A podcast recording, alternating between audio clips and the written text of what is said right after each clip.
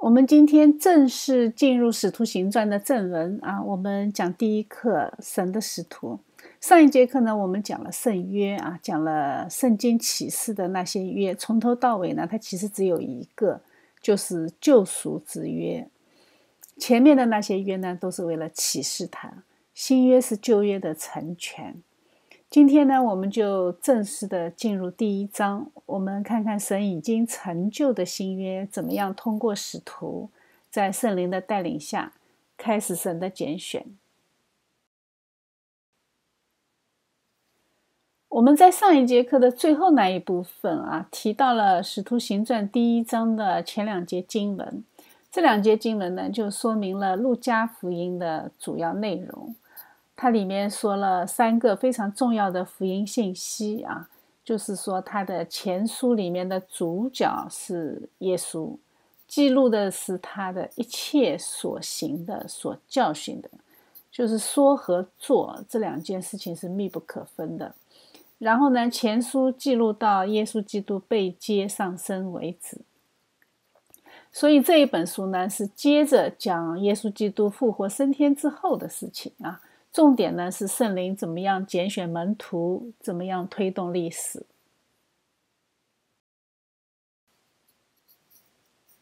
我们还讲过啊，这两件经文里面有非常重要的三个一啊，一位真神传讲一个真理，这个真理包含说和行，而且呢，他拣选了一个圣约共同体，开始他的天国建筑工程。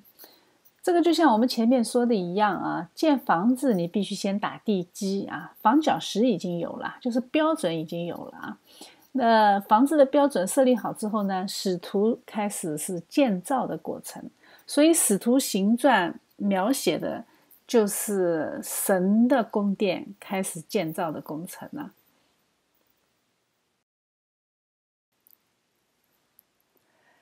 使徒这两个字是什么概念呢？那按照字面解释，它就是使者、被差遣者。那放在圣经里面呢，他们就特指那些被主耶稣呼召、授权、差遣的代表。他们靠着圣灵的带领和能力啊，他们做的事情呢，是在地上传讲神国的福音，是为基督的复活做见证的。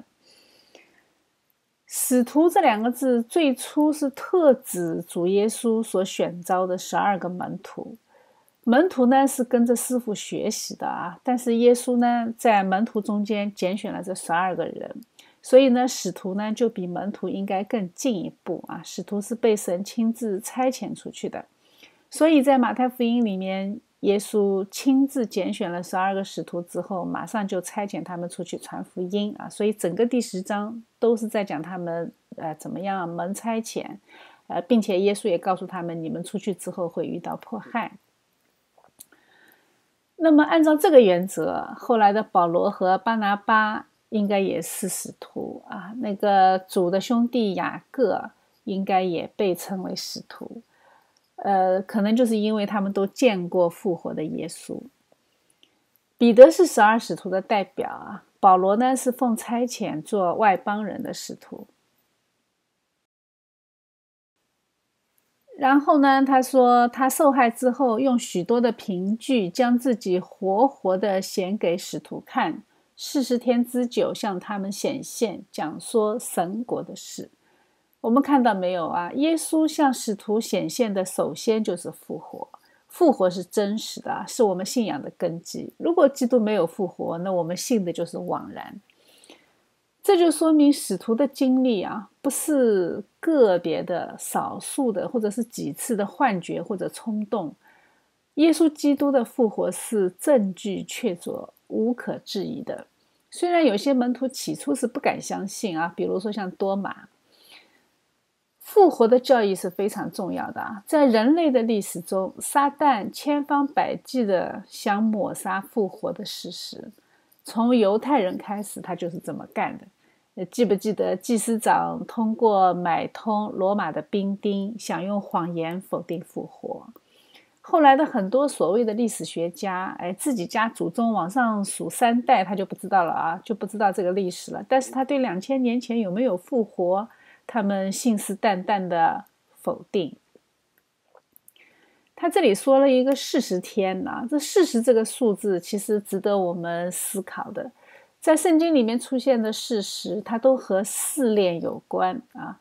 呃，摩西在旷野待了四十年，第一代以色列人在旷野四十年，以色列呢在埃及四百年，两约之间呢也是四百年，这个都和试炼和训练、磨练有关系啊。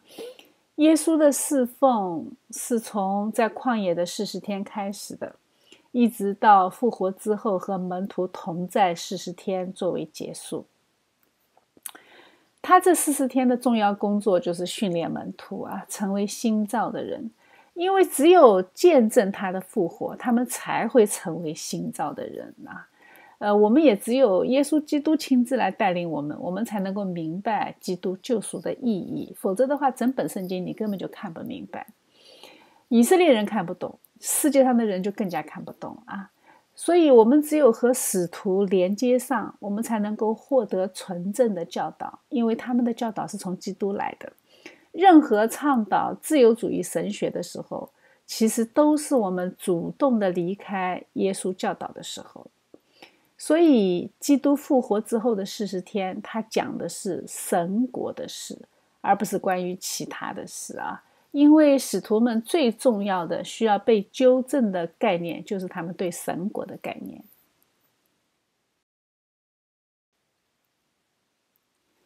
耶稣的复活是如此的重要啊，所以整本圣经记载了耶稣基督复活以后向门徒显现，一共有十二次。呃，你说十二次好像一点也不多嘛啊！但是我们要知道，十二次这个数字其实是象征着它的完全数啊，呃，并不是指它全部的显现次数。它全部显现的次数，我觉得应该不止十二次。但是圣经刻意的记载了十二次，呃，十二这个数字象征的是一个整体数啊。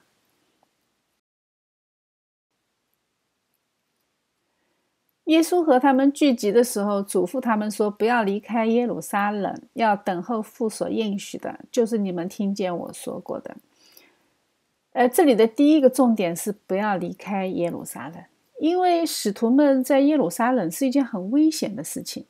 基督是作为一个叛教者被犹太人钉了十字架，那使徒们就自然而然的就成为余党，他们也是要被犹太教定向消除的。所以他们在耶路撒冷城里是非常危险的，但是基督教他们不要离开，他们必须顺服耶稣的吩咐，他们才能等到父所应许的。那我们人就会很着急嘛，按照人自己的想法，那父所应许的，那父既然已经答应给了，早点给不就行了吗？为什么要这么费劲呢？哎，这个就是神做事情的方式啊，要等。我们是在等待的时候操练信心。亚伯拉罕就是等得不耐烦了，就生了以实玛利一样。呃，这个是凭血气生的，但是以撒才是神应许的。呃，这个就是针对当时门徒，呃，他们心中还存在的以色列国的这个思想。呃，因为他们心里还在想着要再搞一场马加比革命的啊。基督说要等候父所应许的。那父所应许的是什么呢？在旧约里面，就是女人的后裔，是亚伯拉罕像星星那样多的后裔。但是有一个后裔会让万国蒙福，呃，就是以撒，就是大卫的子孙啊，就是父所应许的。在旧约里面，所有的这一些预表性的东西，其实这个时候，呃，在耶稣基督身上已经全部实现了，一切预表性的历史都已经成为过去。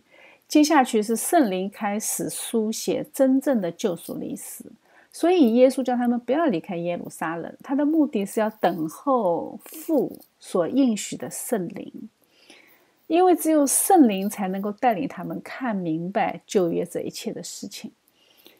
在马太福音里面记载了，耶稣说：“你们要去，使万民做我的门徒。”这里的重点是去。使徒行传这里呢是要他们先等啊，所以他们只有先等啊，搞明白了他们才能去。我们做事情不要赶在神的前面，我们需要非常谨慎，要寻求圣灵的旨意，要一边做事一边警醒。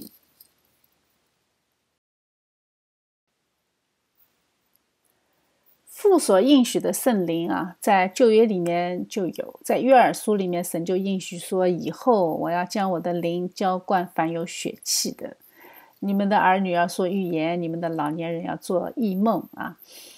那个在旧约的圣灵降临在人身上，它的记载好像是不多的，都是少数人啊，就是神拣选的那些先知啊、君王啊或者士师啊。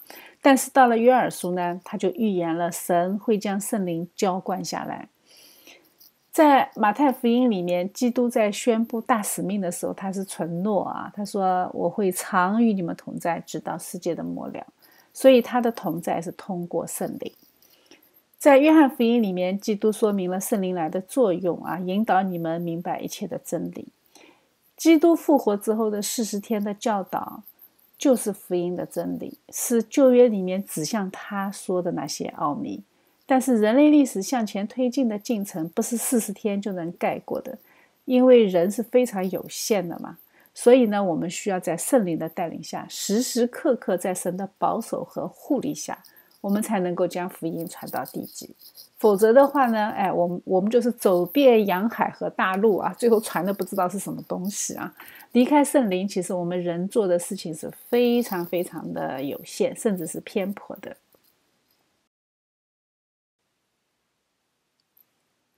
他们聚集的时候，问耶稣说：“主啊，你复兴以色列国就在这时候吗？”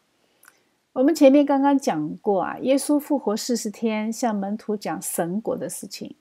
我们这里就能够看出来，耶稣为什么要向他们讲神国的事情？因为他们对神国的概念完全是错误的。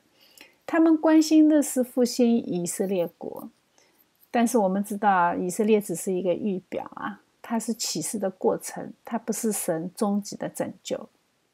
神终极的拯救是关于天上的国。在旧约里面，“神国”这个字的概念，就是指神掌权做王的地方。在《生命记》里，在以赛亚书里面，有很多的经文都提到过耶和华做王啊。那如果是做王，他就一定有国啊。所以他们认为神拣选了犹太人，那么神的国呢，就是以色列。犹太人是不太敢提神的名字的啊，所以马太福音里面呢是用的是“天国”这个字。呃，因为马太福音是面向犹太人的福音，所以他非常的注意措辞。在旧约里面呢，神国是一个有形有体的国度啊，神借着以色列将神国的概念启示出来。呃其实除了约珥书的圣灵浇灌，在旧约其他的先知书里面，他也是把神的国。和神的灵联系在一起的，呃，他们都预言了，当神建立弥赛亚国度的时候，他会把他的圣灵浇灌下来，作为国度的标志和祝福。这个在以赛亚书的第三十二章和以西结书的第三十六章里面都有。所以，当主耶稣向他们预告说不多几日你们要受圣灵的洗，当他们说这句话的时候呢，门徒就自然而然的以为复兴以色列国就在这个时候了啊，就觉得神的国弥赛亚国度就来临了。耶稣亲自的把这个概念进行了完善啊，就它不仅仅是可以指有国土、有人民、有政权的这种有形国度，它也可以指向神施行权柄的无形的国度。这个在路加福音的第十七章。呃，我们要知道这个观念的转变是非常不容易的啊。其实，基督在地上的三年半的侍奉里面，他最主要的宣教内容其实就是神国的事情。他第一句话就是“天国近了，你们应当悔改”，但是门徒听不懂啊。当基督复活之后，神国的概念他就变得更加的清晰和完备。但是门徒呢？哎，我们看到这个时候其实还是不太懂啊，他们还是在把这个神国往以色列国这个身上靠。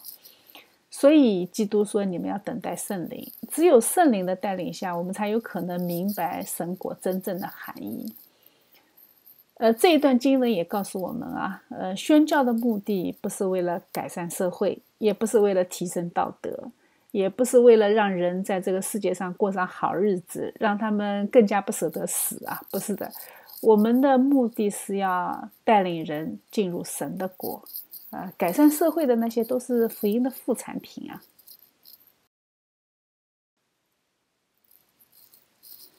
面对门徒的提问啊，基督并没有否定以色列国，他只是将门徒对以色列国的概念推广到神的国。耶稣说：“父凭着自己的权柄所定的日子、日期，不是你们可以知道的。要知道，没有预测的日期，人才可能尽心尽力的向前啊！因为你不知道终点在哪里啊，所以你只能哎向向着前面狂奔呢。呃，因为有这一句话，我们就可以知道很清楚的知道啊，这个世界上一切打着上帝旗号的神棍，他们猜测的日期都是不可能被实现的。”否则，耶稣说的话就不准。呃，我们曾经听到过有些讲道人真的是言之凿凿的啊，把末日来临的日子猜得有声有色，呃，听起来还挺有道理的。但是我知道这肯定不会成就，就是因为有这一句话。他们的猜测只要一出口，就注定了他们不会实现，因为被你猜到那是不可能的嘛，这个就是逻辑题嘛。那只有耶稣的话才是标准，你人能够猜出来的日子，呃，统统不可能实现，所以就不要猜了啊。那这样的话，末日假先知他基本上就无处藏身。那当然了，如果神的子民不读圣经的话，他们还是很有市场的。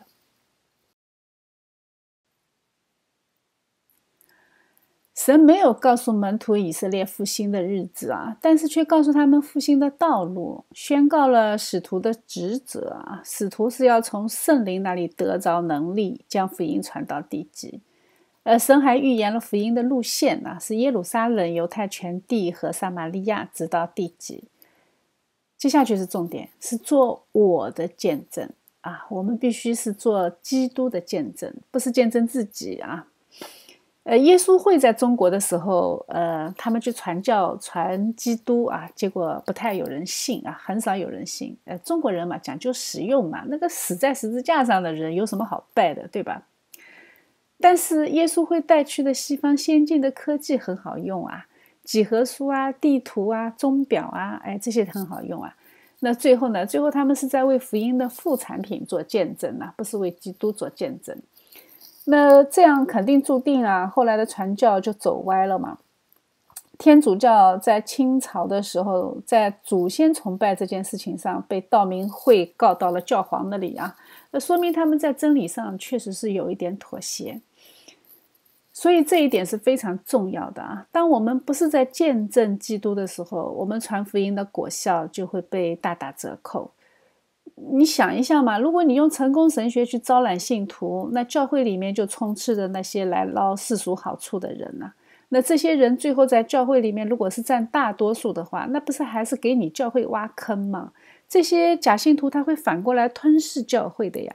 所以说到底啊，你种什么你就收的是什么。所以有的时候我们还是需要悔改啊，我们需要用基督呃他的真理。把假的那些摔出去啊，否则的话，那蒲公英长满了，草皮就枯光了啊。这一句话呢，也高度的概括了《使徒行传》里面的历史事件的那些顺序。呃，它首先是圣灵降临啊，第二章就是圣灵降临，然后呢，福音从耶路撒冷开始啊，也是从第二章开始继续的。然后接着是传到犹太全地和撒玛利亚，就是第八章和第九章。最后呢是遍及罗马帝国，这个就是从第十章开始一直记录到二十八章。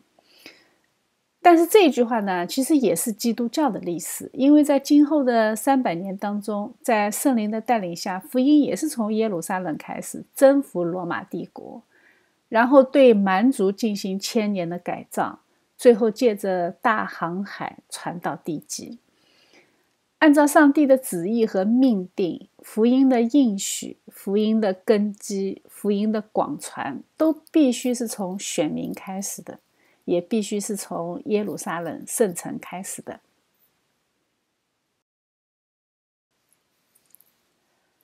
说了这话，他们正看的时候，他就被取上身，有一朵云彩把他接去，便看不见他了。他是在云彩里面被接走的啊！在旧约的时候，云和火是神经常向人显现他荣耀的方式。在旷野的时候，神是用云柱、火柱和他们在一起的；在西乃山也是啊，神是用密云和雷电宣告他的权柄。在会幕和圣殿建成的时候，神的荣耀也是像云、像火烧云一样的降临啊，是显示他的同在。所以云彩和神的荣耀是非常相关的。呃，这里有几个事实我们需要注意的，就是它是被公开接上天的，所以这不是一个秘密的事件。所以也就不存在后来历史中说，哎，被那个耶稣秘密教导的那些神秘的知识啊，这个不存在。而且呢，主的门徒也只有亲眼看到他升天，那么在以后遭逼迫的日子里面，他们才能够确信主是和他们同在的。西门才能够真正的变成彼得，那一个三次不认主的人。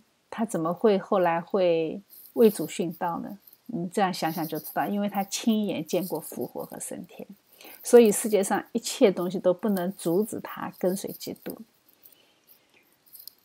还有呢，这里一个重点就是，耶稣是带着人子的身体被取上身的。这个在哥林多前书第十五章里面说啊，他是作为初熟的果子献给神。呃，人子的身体这是很重要的啊，因为我们复活升天的也是带着身体的。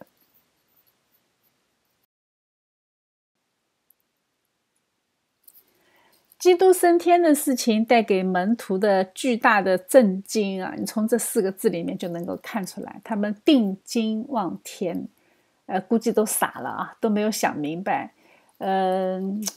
他们可能一直在等主耶稣可能再次会出现，向他们解释一下这个神迹啊，或者他们还在等其他的事情发生。呃，结果呢，出现了两个天使啊，为基督做见证。天使说：“加利利人啊，你们为什么站着望天呢？这离开你们被接升天的耶稣，你们见他怎样上天，也要怎样来。”耶稣的十二个门徒只有一个人不是加利利人啊，就是那个卖族的犹大，他是加略人。天使问他们：“你们为什么还站着望天呢？”言下之意就是你们赶紧去耶路撒冷等候圣灵啊！因为主耶稣在马可福音里面说过，福音是必须先传给万民，然后主耶稣才会再来。所以你们不要在这里等了啊！你们赶紧去啊！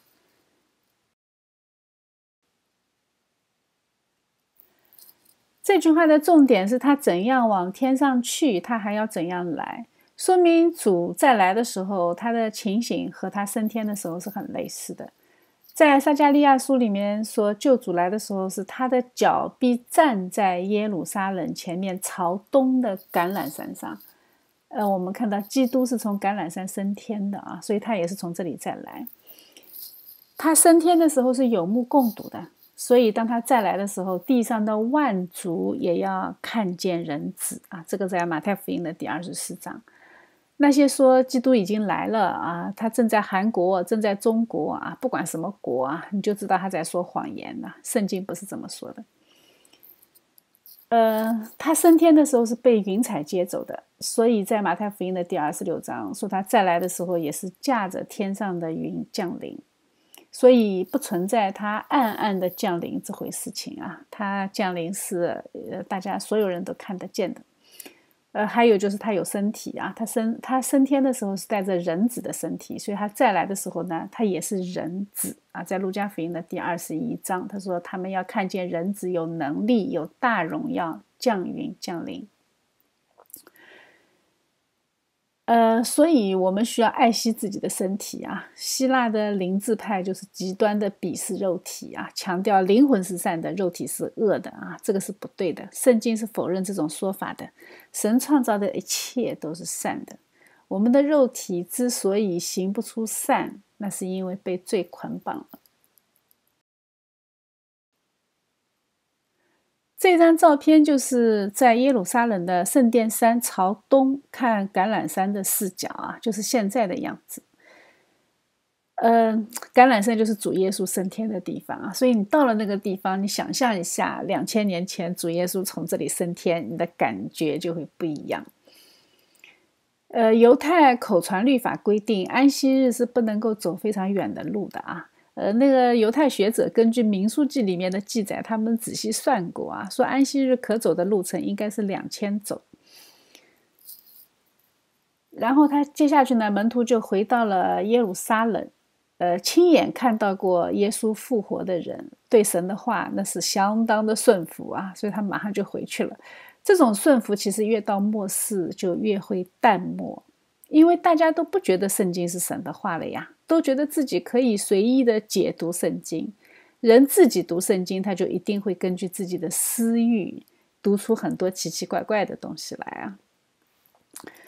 呃，我举一个例子，呃，我就听到有人跟我说，圣经是支持多妻制的，因为神拣选的亚伯拉罕也是多妻的，雅各、大卫、所罗门都是多妻的。看见没有？这个就是不读神学的后果啊！他从里面会解读出什么样的思想，你根本就无法预测。他们进了城，上了一间楼房。楼房这个词，它前面是有一个定冠词的啊，我们中文没有办法把它表现出来。这个定冠词就说明它是特指的一个楼房。那很有可能就是最后晚餐的楼房，也有可能是马可的家啊，马可楼。呃，初期的教会经常在那里聚会。除了十一个使徒之外呢，一起祷告的还有几个妇人，还有耶稣的母亲玛利亚，还有耶稣的弟兄。这里是新约圣经最后一次提到玛利亚。玛利亚后来是在以佛所教会啊，是使徒约翰负责照顾和养老的。耶稣的弟兄，这里就是指玛利亚生的其他的那些孩子。耶稣肉身的弟兄啊，那个其中那个雅各和犹大，就是后来教会的领袖。呃，这是耶稣复活最好的证据啊！因为这两个人本来是不信耶稣的，耶稣传道的时候，他们两个人没少讲风凉话啊。但是这个时候呢，他们却冒着巨大的危险，开始和使徒们一起横切祷告。说明什么？说明耶稣真的是复活了。呃，什么废话都不需要多说。祷告这个词前面也是有一个定冠词的啊，这个就说明它也是一个特定的祷告。这个是为了等候复应许的祷告，呃，说明等候圣灵降临的正确方式就是祷告。那圣灵什么时候降临呢？那我们也不知道啊。但是在这样的祷告当中，我们看到教会开始了它最初的雏形。那时有许多人聚会，约有一百二十名。彼得就在弟兄中间站起来。当时主的门徒应该有差不多五百多个，在楼上祷告的大概有一百二十个啊，四分之一的样子。彼得站起来说话，就说明他已经是十一个使徒的领袖，他的地位是耶稣亲自设立的嘛？那耶稣曾经对他说过：“你是彼得啊，我要将我的教会建立在磐石上。”他就是借用了“彼得”这个词的意思啊。彼得是小石头嘛？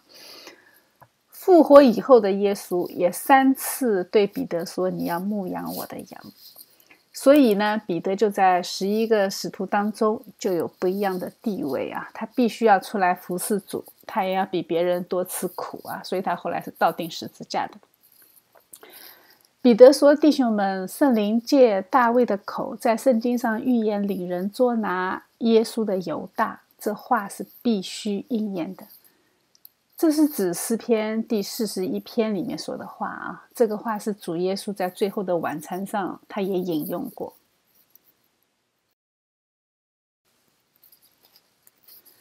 犹大本来也是属于使徒的一员啊，但是因为他作恶嘛，嗯，卖了三十块钱啊，拿耶稣卖了三十块钱，所以他说这人用他作恶的工价买了一块田，那实际上这个田不是他自己买的啊。他是把三十块钱扔给了祭司啊，那些祭司长用这个卖主的工价代他买了一块田呢。犹大是吊死的啊，那有些人说，哎呀，大概就是因为绳子断裂导致身体后来掉下来了，然后就崩裂了。那可能就是没人替他收尸嘛，他身体就已经腐烂了，腐烂的身体，他肚子里面就有很多因为腐烂产生的气体啊。所以它绳子断掉掉下来呢，杜甫爆裂，这是呃，这是很正常的啊。所以我看到有些解经家是这么解释的。呃，这一块雪田的位置不太清楚啊。那传统上是认为是在新嫩子谷和吉伦谷连接的地方。雅各大马这个是希腊文的发音啊，那亚兰文就是雪田的意思。犹大的行为在诗篇里面就有描写，并且彼得是根据诗篇的预言，呃，所以他要选立一个使徒来替代犹大的职分。我相信这也是耶稣基督的教导吧。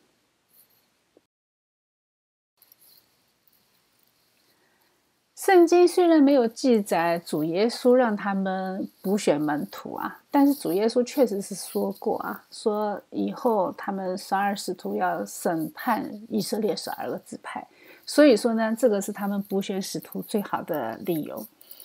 关于犹大呢，很多人是有疑义的啊，觉得好像哎，正是由于他的出卖，耶稣才能够在十字架上完成救赎，所以他的行为是好的。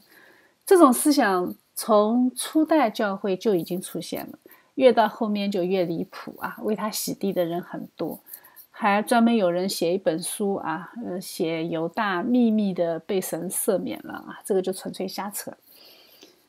耶稣自己谈到犹大的时候，他是这么说的：“人子必要去世，正如经上指着他所写的。但卖人子的有祸了，那人不生在世上倒好。”这是马太福音第二十六章啊，所以这个就很清楚了嘛。神的旨意是什么？神的旨意是人子必须要去世，因为这是预言的嘛。但是人子虽然是呃一定会被罪人钉死在十字架上的。但是呢，但是人是必须按照自己的罪灭亡。神可以利用人的罪来达成他的旨意呀，没有什么可以阻止神拯救人的救恩计划。但是这不等于罪人出于自私自利的行为得到了一个意想不到的好结果，所以他就有功劳了啊。这个不能这么解释的。这里让我们要看出来的是，神不仅掌控好人，他也能够掌控人的邪恶，来完成他的目的。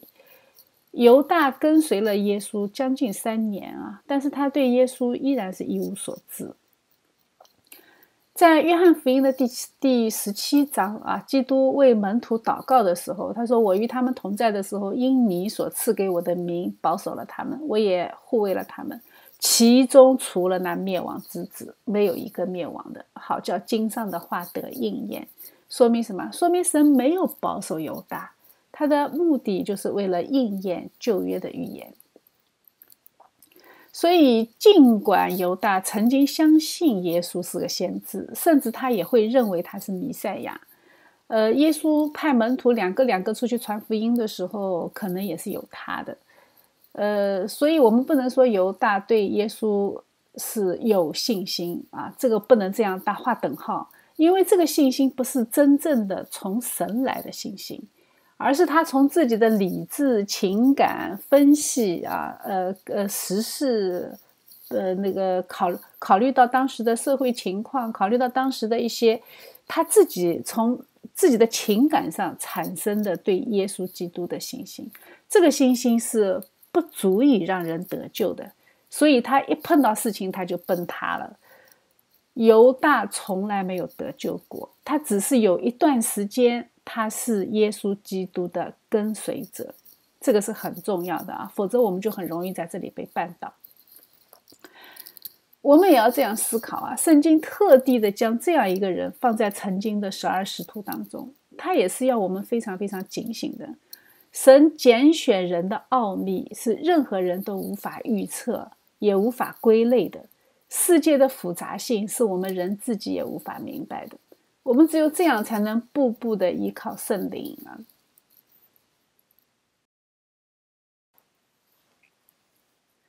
接下去，他们就要选立替代的使徒，条件很简单啊，三个条件。呃，从施洗约翰开始到耶稣复活升天啊，这个是时间条件。还有呢，是在这一段时间里面要经常和他们在一起啊，要和他们一起传道，要一起听过神的教训。还有呢，是要见证耶稣基督复活，就这三大条件。呃，这个条件就把主耶稣肉身的兄弟全部都排除在外啊。呃，因为他们在主传道的日子没有和他在一起。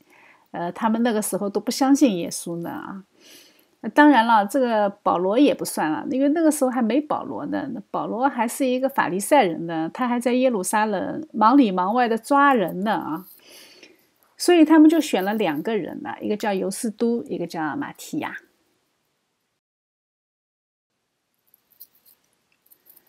他们是先通过选举啊，众人的推举，选出了两个人，然后呢，再祷告，祈求神的心意，呃，然后呢，通过摇签选出了马提亚。古代以色列的摇签就是把名字写在石头上，再把石头装在一个容器里面，然后就一直摇啊摇啊摇，一一直摇到有一块石头掉出来为止啊。在箴言里面，他是这么说：“签放在怀里，定是有耶和华。”这个是古代以色列的习惯呢。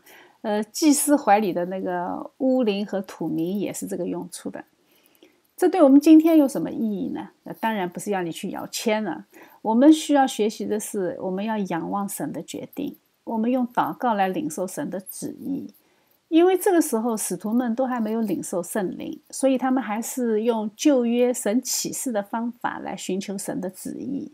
那我们现在是新约时代了嘛？那圣灵降临之后，圣经就再也没有记载过摇签这种事情了啊！我们大家都是跟随圣灵做事。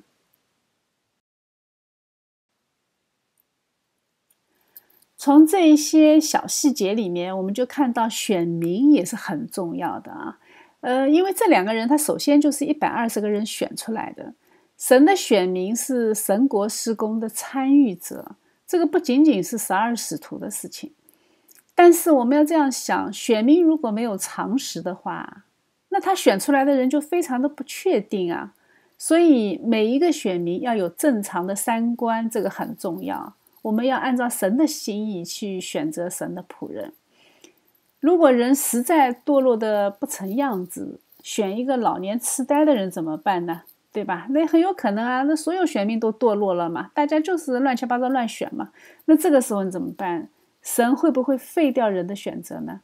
哎呀，这个我们就不知道了啊。但是圣经里面是有记载的，就是按照人的心意，就算人呢按照自己的想法，按照自己的心意，我们喜欢的就是扫罗。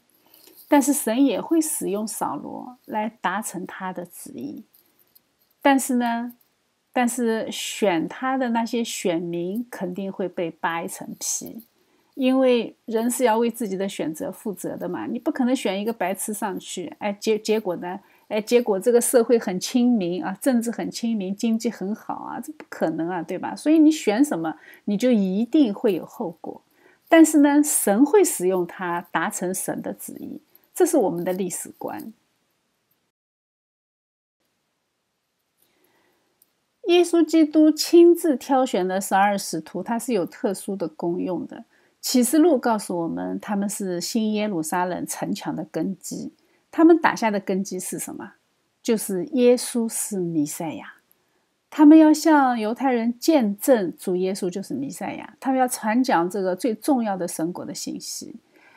而且呢，耶稣基督也曾经告诉过他们啊，说使徒还有一个非常重要的职责，就是他们将来要坐在宝座上审判以色列十二个支派。所以十二使徒是不能缺的啊，他们会按照主的吩咐去补上去。但是我们也要知道，后来使徒雅各殉道的时候就没有再替代了，就没有再选人来替代他。为什么？因为耶稣基督只说过十二个使徒啊。当十二个使徒的所有的位份全部都到位之后，他就堵住了服饰上的破口，门徒们就可以开始准备迎接圣灵的降临。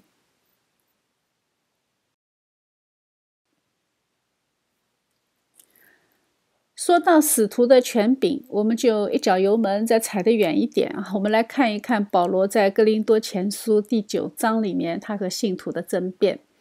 保罗引用了摩西律法中的一句话啊，说牛在场上踹鼓，不可拢住它的嘴。哎，这句话估计动物保护组织看到了会很喜欢啊，但是它不是他们理解的意思。保罗明确的表示，神挂念的不是牛啊，他这句话是为了使徒说的。神太了解人了，就算耶稣在传道的时候亲自挑选了使徒，呃。哪怕五旬节圣灵降下这么明显的神迹啊，呃，后面还有更多的神迹启示来印证使徒的权柄。结果呢，我们看到一代人都还没过去呢，基督徒就已经开始质疑使徒的权柄。当然了，最好下手的地方那就是钱呢。初代使徒，呃，拿薪水这个是常态啊，像保罗这样不收钱的人是少数人。但是你以为不收钱，他们就会欢迎吗？哎，不会啊！他们攻击保罗的，恰恰就是因为他不收钱，所以他不是真的使徒。呃，我们知道那个希腊希腊这个传统啊，就是老师收学生，他是要收费的。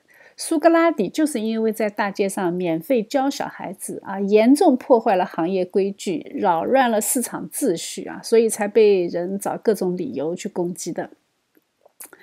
那初代使徒他们也会遭受到同样的攻击。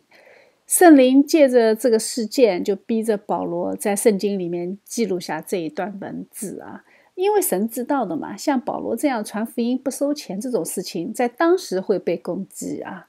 那在后来呢，会被利用啊，因为他一定会被罪人拿来夸大，他迟早会用来攻击神的仆人。因为罪人总是会把非普遍状态下的经文拿出来，将它普遍化。呃，他的目的就是用道德绑架别人啊，最终他受损的其实是自己。以色列国整体灵命下降，这个和立位人没有饭吃是有很大的关系的。基督教会影响力的衰弱，这个和神的子民不肯奉献也是有很大的关系的。在圣经里面，基督已经给门徒定了性啊，你们要去做光、做盐啊。光是让我们看清方向啊，盐呢是防止腐坏。事实上啊，人类文明的新秩序就是基督教会开创的。没有基督文明，世界上就不可能有新秩序啊，哪里都是丛林法则。在教会的影响下，社会才开始往现代文明方向发展。这个是神赐给他子民的福利呀！教会强大，那么宣教的力量就强大，整个社会都按照基督价值观去运转，那神就会将神的原则运用在社会的各个层面，包括政治啊。你这样，你才会在相对亲民的政治环境下，人人能够有尊严的生活，靠劳动来荣耀神。你这样，你才能够推进科学的发展，推进工业文明啊。然后呢，然后靠奉献来支持教会去做更大的施工，将神的福音传到各个角落。呃，清朝和民国时期基督教入华，它背后都是有非常强大的教会做支撑的。但是自从自由主义神学兴起之后呢，人和教会之间的粘性就被打破了。因为人都可以自由的在家里感受神了嘛，都可以在大自然里面感受到神了嘛，礼拜天去不去教会都无所谓了嘛。那这种教会，它的宣教的力量就会薄弱了。它对外宣教没有力量，它对内的宣教也同样没有力量。那教会里面你都不敢说重话了，说重话了人就不来了嘛，对吧？慢慢的、慢慢的，教会它就不再有监督社会的力量。换言之，教会就不是盐了，它变成糖。那糖你知道的吗？糖是加速发酵的。这样的信众在社会里，他根本就无法做一个具有核心价值观的基督徒。他们对政治的影响也是步步后退。那政客如果没有道德敬畏，那后果是可想而知的。在这样的环境下，人的生活状态他肯定是越来越困难。那这种困难呢，反过来还会影响教会。使教会越来越弱，在真理上越来越妥协，这只是时间问题啊。所以它这是一个恶性循环。它一旦进入良性循环，但是只要有一个环节，呃呃脱掉了啊，只要有一个环节断裂了，他就会进入恶性循环。学校也是一样的呀。经常有人问，为什么清教徒建立的大学，像哈佛这种，现在居然是左派的大本营？那很简单啊。本来这些都是教会支持的学校啊，但是自从教会没有钱了，那学校要办下去怎么办？靠校友捐助，靠政府拨款，那谁给钱，谁就能占领董事会嘛？他就能够宣传他们的理念嘛，对吧？所以，当神的子民对教会冷淡，到今天这些学校来掳掠我们的儿女，他只需要一代人。教育一旦被掏空啊，那没有几代人是回不来的。今天哭哭啼啼说孩子要变性怎么办？那这个都是早一辈基督徒不关心政治的结果。所以，我们不要以为世界的堕落和我们没有关系啊！我们整天哀叹基督教世界文明的衰弱，这是不够的。我们要行动起来，力所能及的去做一些事情啊！呃，哪怕就是奉献，这也是最重要的事情。该侍奉要去侍奉，该奉献要奉献。神的国从来都不是靠彼得、保罗啊，而是靠千千万万神的子民，世世代代不懈的坚持。钱永远是魔鬼可以撬动的最松的一颗棋子，所以基督是特地将寡妇的两个小钱拿出来说事的啊，他也很清楚的警告门徒，你不要去拜马门啊。他说一个人不能侍奉两个主，所以马门是被基督上升到主这个级别来警告的，说明说明什么？说明神知道我们最后都是会去拜马门的啊。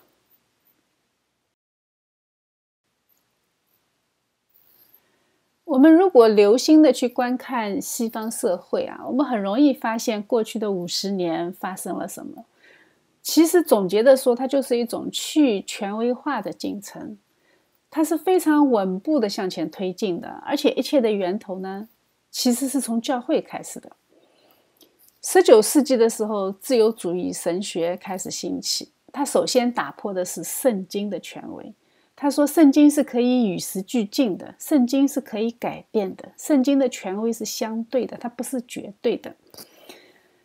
那么，当圣经是可变的，那就一定会打破解经的权威，因为每一个人都是可以按照自己的处境来重新理解圣经，因为圣经是与时呃是与时俱进的嘛，对吧？那可不就是我的时代和你的时代不一样，我当然有重新解释圣经的权利啊。”那么再再再接下去啊，解经的权威被打破以后，那接下去再打破的就是牧师的权威。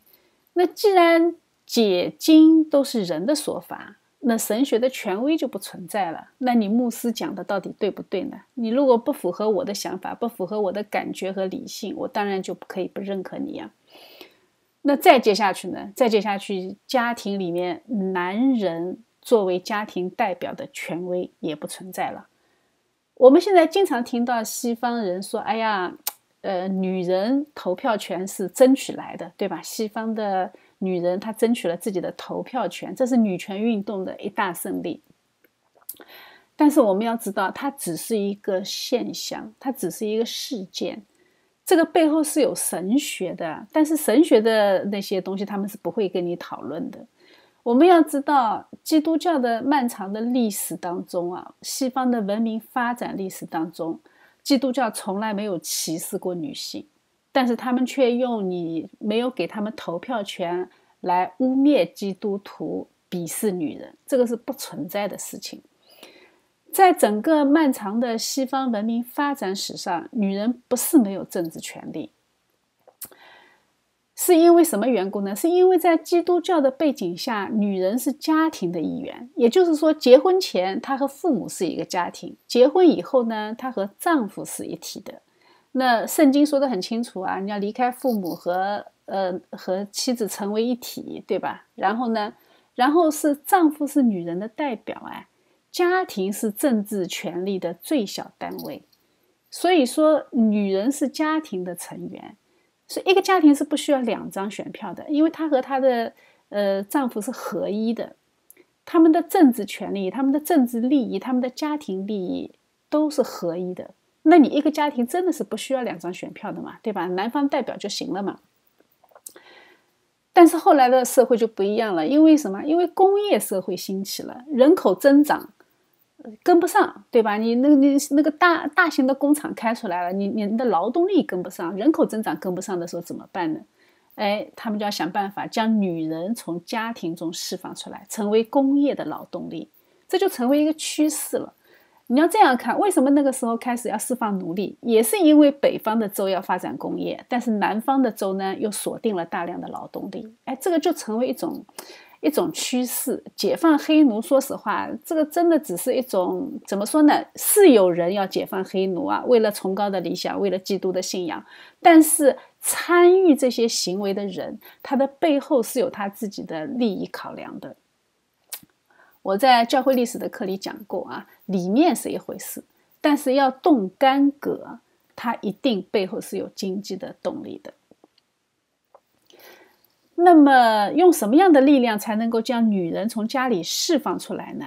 呃，利用家庭矛盾嘛，对吧？女人想经济自主，想自己挣钱花啊，因为经济的自由意味着太多的自由，这个就是挑逗人的欲望。那你如果女人家里有孩子怎么办？她出不来怎么办？哎，办公立教育，哎，她就是这么一层一层往前推进的啊。所以家庭里面的父权就被女权击败了。当女人去参与社会的时候，要求政治权利，它就非常正常，因为民主社会嘛。那虽然有信仰底线，但是本质上它还是一个博弈社会，只是你是用选票去博弈罢了，对吧？而且我们还要这样想啊，当女人经济独立的时候，她就不会再用呃再去依赖结婚。在中世纪的时候，女人不结婚是一件不太好理解的事情。但是当你经济独立的时候，你需要男人吗？你需要家庭吗？哎，这个就未必了嘛。所以独立的女性越来越多。那么选票这个就是必须要解决的事情啊，所以女人的投票权，它背后有整个历史进程的背景在里面。我们不要很简单的就去听，哎，以为好像基督教就是保守的，就是不给女人权利的啊。我们要知道，家庭解体的隐患，其实这个时候就已经埋下了。女人不管家啊，孩子呢交给学校，夫妻两个人都忙于工作。全部的收入呢，用来供养越来越贵的房子，呃，而且还是一辈子啊，呃，这个和二十世纪初只要一个男人工作可以养四五个孩子，太太还能够在家里做全全职太太，他们居然还买得起房子。你这样一对比，那你觉得你们是富了呢，还是穷了呢？所以，我们不要看现在人人有 iPhone，就以为这是科技的进步，社会的进步。这个不是的啊，这个只是社会进步带给你的一种幻觉。实际上，人的生活质量是大大下降的。呃，从灵敏上来说，是更是大大下降了。因为现在的日常生活太紧凑了，呃，速度太快了，根本让你停不下来去思考神果的事情。所以，人是很容易被表面的进步所迷惑的。你再往下想啊，当孩子被送到学校的时候，孩子的洗脑就由不得家长了嘛。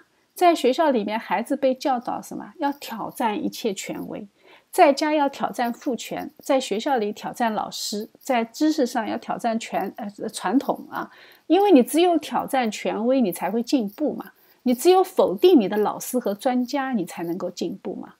呃，这个本质上它是进化论的思想啊。你们可以去查一下，在大学里面什么时候开始是由学生给老师打分的？也就是说，这个老师被学生选择的多，学生听他的课多，这个老师就可以留下来。如果没有学生选他或者选科少的，这个老师他合约到了他就得走啊。这种制度就逼得老师会降低教学的难度，去讨学生的喜欢。但是以前不是的，以前我到最高的学府去，我就是向最优秀的人去学习的，对吧？但是现在不是这样了。最后呢，最后就是你花最高的价钱，交最贵的学费，在美国的高校里面去学到一堆人文主义的浆糊，严肃的理科教学越来越不受欢迎了。为什么？因为理科教育是没有捷径的，它没有进步思想在里面。物理定理从来不变的，对不对？化学公式也从来不变的，它没有什么进步的东西。我们就这样看啊，从圣经开始，到神学，到教会，到家庭，再到学校，最后，最后怎么样？最后林肯说的啊，一代人的教士哲学就是下一代人的政府哲学啊。那么，一代学生毕业出来以后，掌握在政府的各个层面，那么最后这些政府。就会为各个领域去制定这种去权威化的政策，这个就很正常了嘛。那打破权威就成为社会的主流思想方式。哎，公司老板被工会击败了，呃，我们知道加拿大是老板求着员工干活的啊，所以人的自我膨胀，它是充斥着社会的各个领域。所以后现代社会最大的问题是没有权威的概念。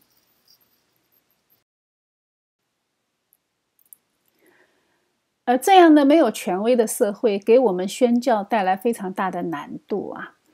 以前宣教呢，权威从来不是一个很难的问题，因为人人都尊重权威啊。呃，宣教的问题是告诉他们谁才是真正的权威。但是后现代的社会呢，它是没有权威的，他也不尊重权威，也不相信有权威。呃，这样就给宣教有一个非常难的问题：你怎么样去切入？小孩子从学校里面就被教导没有权威啊，社会是多元的，我们是可以随意而行的，只要不影响别人呢，我们都是好的。这个世界没有终极的原则，也没有终极的权威啊。那个教会牧师说的话呢，想听就可以听啊，不合我口味我可以不听啊。这个就是后现代的社会啊，没有权威它就没有秩序，这个是民主化之后的社会必然的现象。只要不是由基督教观念推动的民主化，它都是一个去权威化的过程，它都是一个将旧制度的权威解构的过程啊。他把君王的权威也去掉啊，他把教皇的权威也去掉，他最后呢，最后树立的是国家权威，呃，这个就是集权。他如果树立的是人民权威，呃，那么就是多数人的独裁啊，就是法国大革命那一种。就是暴民政治啊，这个是必然的结局。呃，前几天查理三世的加冕典礼啊，让我呃莫名感动啊。这种久违的仪式感，呃，带来我们对权威的重新解读。我突然开始理解高派教会一直坚持的那种仪式感啊。我们这个社会的失序。就是丧失了对权威和美德的向往和尊重。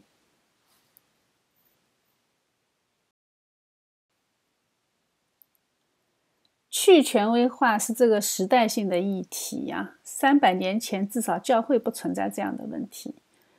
后现代的社会，它没有不可变的约这个概念，什么都是可变的。任何的约都是可以违背的，你只要付上代价就可以了嘛。但是却否定这个世界上还有神和人之间这样的一个终极之约啊，呃，这样的约你违背却不需要付上代价，哎，这个是人刻意回避的。所以，我们前面花了一节课的时间讲了圣约啊，我们的神和我们的约是不变的。圣约的概念是从加尔文开始的啊，从他那个时代开始，他为未来的新世界建立了一个非常清晰的起点和框架，在他的基础上，慢慢的圣约的概念进入到经济层面，呃，变成自由市场经济啊，然后进入到政治层面，变成共和的契约的政治文明，进入道德的层面，最终成为我们今天熟悉的普世文明。而这一切呢，依然哪怕是今天啊，依然是我们西方社会存在的价值底线。所以，我们学过教会历史的就知道，现代文明是建立在真正的正统的神学上的。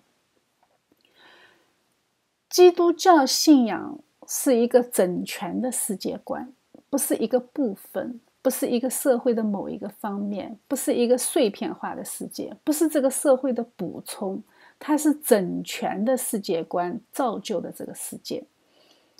后现代社会呢，它就是把人给原子化，把社会也原子化，特别是最近三十年兴起的网络社会啊，它就让人对集体生活会有一种恐惧，丧失了重新进入人群的能力啊。那个你要聚会查经祷告，他们都觉得很恐惧啊。呃，聚会只能吃喝啊，只能吃饭，吃饭我就来了，查经我就不来了啊。呃，如果关于社会的公共议题、关于群体生活和群体决策能力，他们统统都是回避的。为什么？呃，因为他们不仅仅生活习惯改变了。这个背后更重要的是他们的逻辑表达能力的丧失。他们已经不会好好说话了。那这个就是教育缺失导致的啊？为什么？因为他也不学逻辑学啊，他也没有一种共同谈判、共同商量公共议题的能力。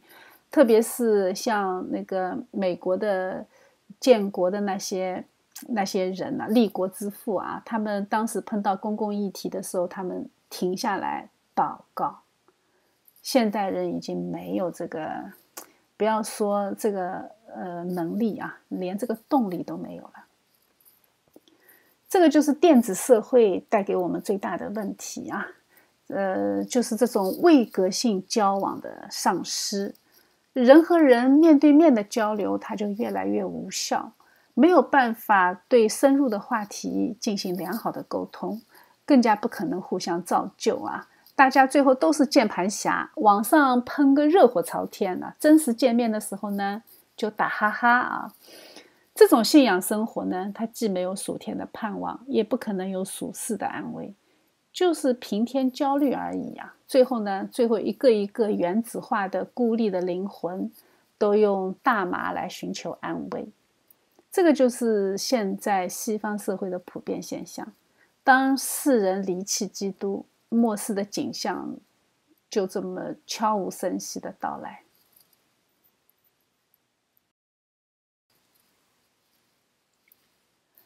所以我们会在下一节课里面看到圣灵怎么样借着公共事件公开的宣告建立使徒的权威。我们是经常夸大了基督的慈爱，强调了他仆人的身份啊，但是却经常忘记他是王。基督的使徒在教义上，他们有从基督而来的权威；同时在工作上，他们是仆人，是为大家的属灵生命服务的。这个两者啊，我们还是需要分清楚的。要是片面解读的话呢，那么教会有这么多的信徒，牧师就是有十个脑袋、二十双手，他为你做仆人还是不够用的啊！所以我们还是要分清楚啊。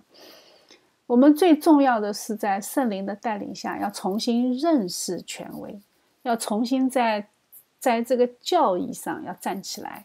有根你才能够站立嘛，没有根的话，我们的信仰就像在土里面撒上一片种子啊，小苗到处长，到处只有两三颗啊，你一阵大雨，它全部都淹掉了。只有在大树上面长出新的叶子，呃，这样才能依靠大树去扛住狂风暴雨。所以，我们需要重新回到我们的根上面来啊！我们不要去做浮萍，要回到起初啊！回想我们是从哪里失落的，我们要重新连上葡萄树，要多发枝子，多结果子。哎呀，人这一辈子啊，多短呐，对吧？历史的事件我们不用太担心啊，因为历史是神托住的，是神在护理的。二零二四，不管谁做总统，都是上帝在做王啊！这些人都是神的用人，他有可能是凯撒，但是也有可能是尼禄，对吧？但是他们的目的最终都是达成神的旨意。不过，当然啦，你如果给尼禄投票，那你就要承担你投票的后果啊！呃，但是你要知道，我们最终的目的不是改造社会，我们是要跟随已经在天上的基督。在剩下的不多的岁月当中，要守好自己的本分。每一个世代都要肩扛责任，都要重新出发。躺在前辈的福利上，他其实就是在为下一代在挖坑。神的规律是永远不变的啊！每一个世代都有自己的责任，我们要一起起来跟随圣灵，再次出发。